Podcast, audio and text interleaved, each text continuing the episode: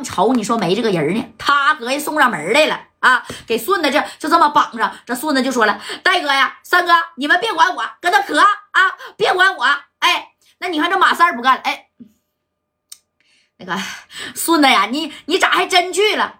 那我能不去吗？我得替你出头啊，知道吧？哎，那你说给孙子还给抓着了啊！当时这戴哥整个一个大反转呐。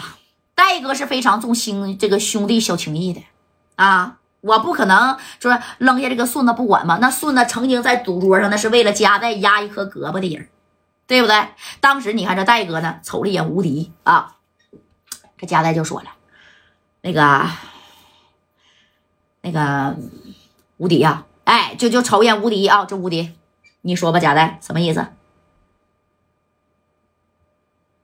放人吧。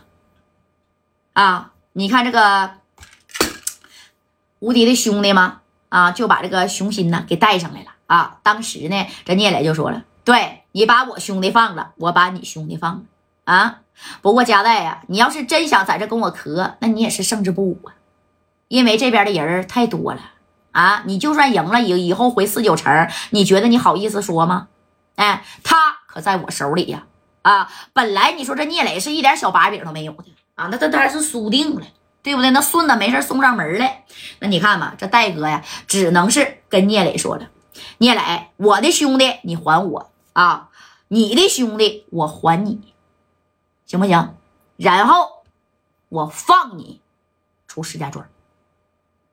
你看啊，瞅了一眼无敌，这无敌呢，哎，也只能点点头啊啊，因为戴哥合计了，无敌你的厂的损失不行，我加代给你补得了。”啊！但是我的兄弟，我我必须得管，我可没有那么狠的心啊！让你说对面的人给我兄弟敲折一根腿儿，掰折一根手指头的，那不行！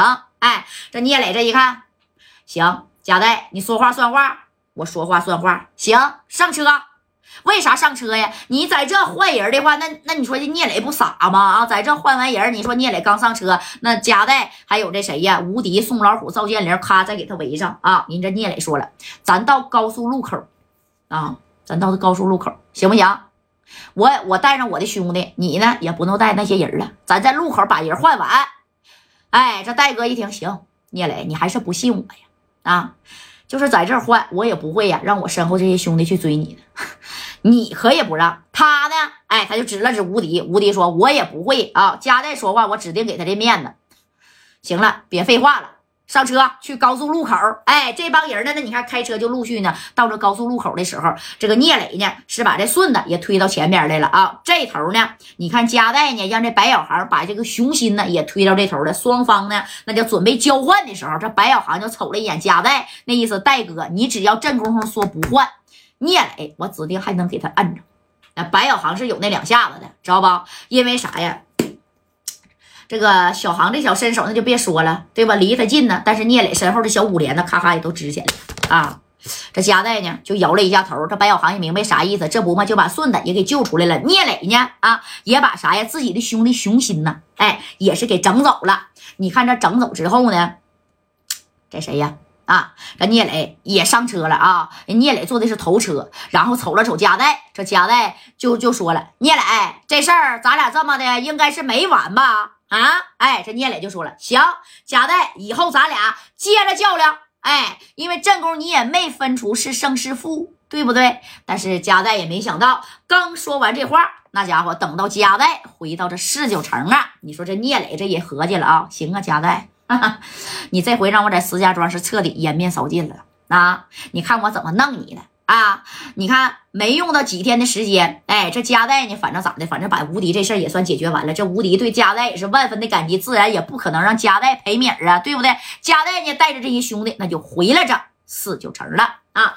回完这四九城之后啊，咋的？那你看，哎，你说聂磊还真就来了。来干啥呀？哎，聂磊呀，不是在青岛有房地产生意吗？他也有夜场的生意，但是他夜场的生意做的不太好啊。他就想上四九城来考察一下这小市场。四九城最火的夜场呢，那不是说红姐的红丝夜总会，那就是秦老板的天上人间啊，那天上人间该说不说的，那是所有老爷们的梦想之地呀，哎，对不对？哎，这叶磊就寻思我去去四九城的天上人间，但是他来之前，他一合计，夹带也是四九城的，但是我偷的来的，夹带可能也不知道啊。但是你没想啊啊，你越怕啥就越来啥，因为聂磊在天上人间实属有点太猖狂了啊，这不嘛，这秦老板是整不了聂磊，那指定是找到了加代。那么这回在天上人间，加代那你看跟叶磊呀是再次发生了碰撞啊。那又是谁胜谁负呢？